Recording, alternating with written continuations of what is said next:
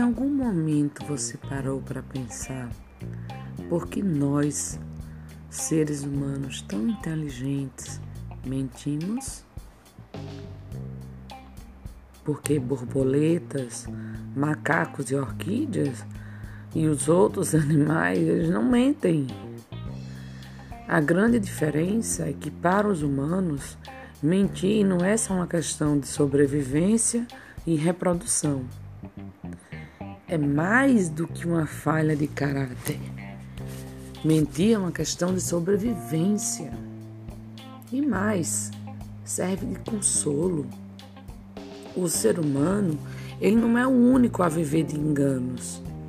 Outros seres vivos, como plantas e animais, também aprontam para conseguir o que querem. Até os vírus têm hábeis estratégias para trapacear os sistemas imunológicos de seus hospedeiros. A ciência mostra que nossos ancestrais da Idade da Pedra já mentiam. Se eles não conseguiam alcançar seus objetivos por meio da força bruta, tinham que recorrer a outras técnicas mais sutis de manipulação e trapaça. Podia ser para manter o respeito do grupo ao voltar da caça de mãos vazias para fugir de um predador, para conseguir alguém para acasalar ou para exercer a liderança sobre um grupo.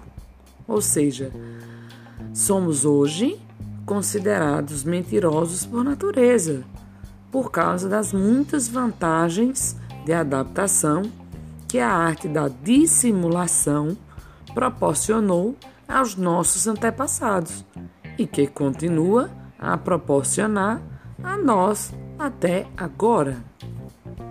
Sem a mentira, a vida em sociedade entraria em colapso.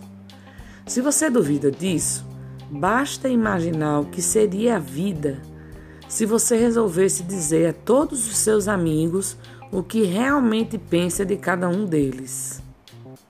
Além disso, em muitos aspectos, mentir é um passaporte para o sucesso dos negócios, na política e na vida social.